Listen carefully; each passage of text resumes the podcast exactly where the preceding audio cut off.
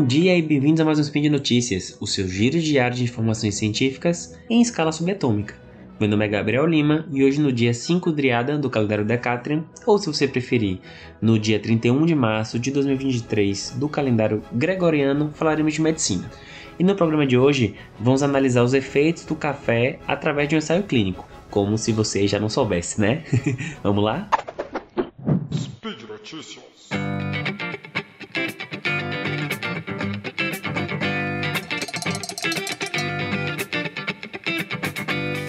Bom, pessoal, então, eu trouxe aqui um artigo que saiu na New England, tá? Uma das maiores revistas de medicina, provando que, acredite nos seus sonhos, tá? Dá para publicar na New England.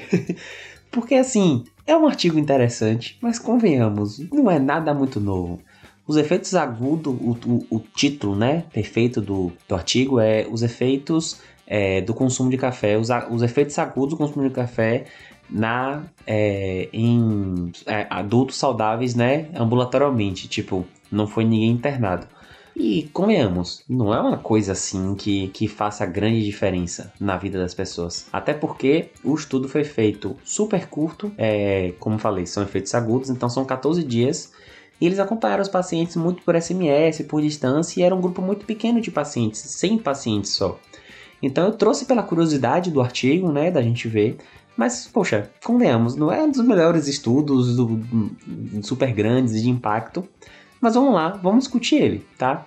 Então, o que é que, que, é que foi feito? É, foi feito um estudo, um ensaio clínico, tá? Então, foi feito é, do, é, do é, grupo controle, grupo é, intervenção, e aí foi dado pulseirinhas para fazer acelerômetro, geolocalização, foi feito um ECG constante, monitorado o açúcar, né? Os, os, os participantes tinham um smartphone que recebeu mensagem, SMS sobre consumir ou não café, tá? E aí durante 14 dias foram avaliados esses pacientes para ver quais são os efeitos agudos do café no organismo, tá? Então parece bem simples e, e vamos agora falar dos resultados, tá certo?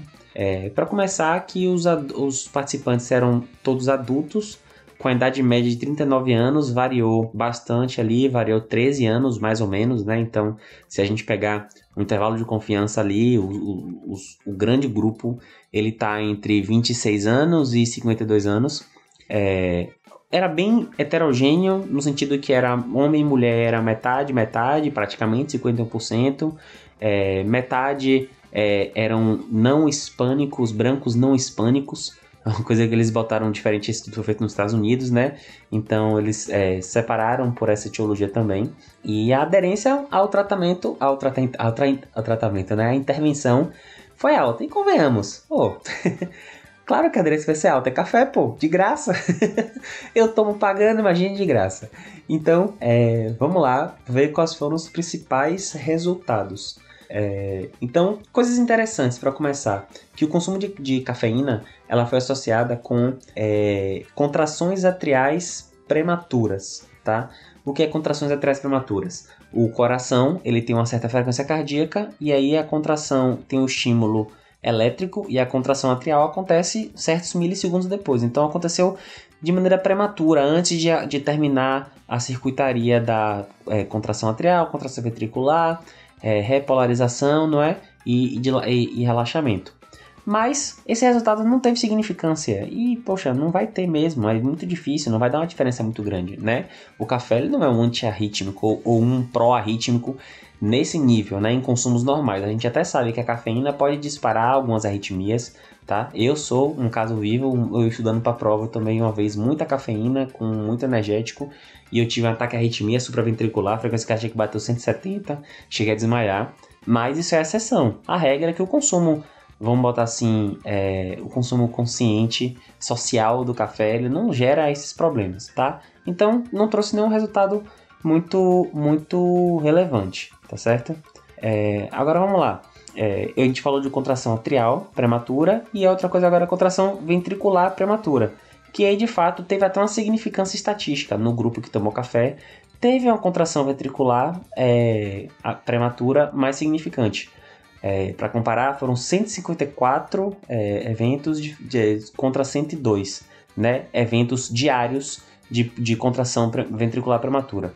não é nada que, que chame atenção ou que cause é, impacto, tá? É, e outras coisas que foram vistas foram a movimentação, então os pacientes tinham geolocalização, como eu falei, né? Quantos passos estavam dando, não deu significância estatística e convenhamos, isso é muito difícil, é muito heterogêneo, tem que fazer categorização por tipo de emprego, né? Então eu acho que esse dado realmente não traz muita coisa. E aí, um, um, os dois assuntos que eu acho que realmente é, poderiam dar alguma diferença é, seria a, o sono, como foi o sono das, das pessoas e o nível de açúcar. No nível de açúcar não teve nenhuma diferença, foi 95 e 96 é, é, miligramas por decilitro, né, que é o que a gente usa. Então não teve diferença alguma e é, é então o café ele não é um hipoglicemiante, ele não trata diabetes, é, apesar de ele pode acelerar o seu, o seu o seu metabolismo, ele não vai gerar uma, uma, uma hipoglicemia, tá? Ele não é para esse tipo. E o sono, que é uma coisa que foi avaliada, teve uma diferença de 397 minutos no grupo que tomou café e 432 minutos no grupo que não tomou café, tá? Então teve ali uma, uma, uma diferença relativamente grande de 36 minutos, é, mas que não mostra nenhum impacto e não tem nenhum tipo de, de. não foi feito nenhum tipo de análise sobre a qualidade do sono, que muitas vezes é mais importante do que o tempo total dormindo. Então, assim, eu trouxe esse artigo porque eu achei interessante, né? Café é uma coisa que faz parte da minha vida. Eu sou viciado, convicto e, e não nego que eu tomo café. Eu tomo café todo dia. E eu trouxe esse estudo para mostrar que muitas vezes é, a gente não pode só se fiar de que é um estudo feito em uma revista grande, porque é um estudo super simples, com uma população muito pequena, com resultados muito michurucas, e tá aqui. Mas agora vocês podem chegar no barzinho e falar: gata, você sabia que tomar café você tem 50% a mais de é, contrações prematuras ventriculares, já tem um papo para chegar na gata ou no gato, né? No quem você quiser chegar. então é isso, gente. Bom, pessoal, e por hoje é só. Lembrando que o link que eu comentei do artigo vai estar tá lá no post. Aproveitou que já entrou para ler, deixe lá também seu comentário, elogio, crítica, declaração de amor, deixe lá seu salve, tá certo? Lembrando ainda que esse podcast só é possível de acontecer por conta do seu apoio no patronato SciCash, seja no Patreon, no Padrim ou no PicPay. Um beijo no seu rim esquerdo e até amanhã. Tchau, tchau.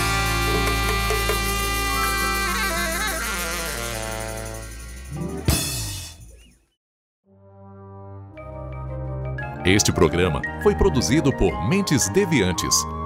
deviante.com.br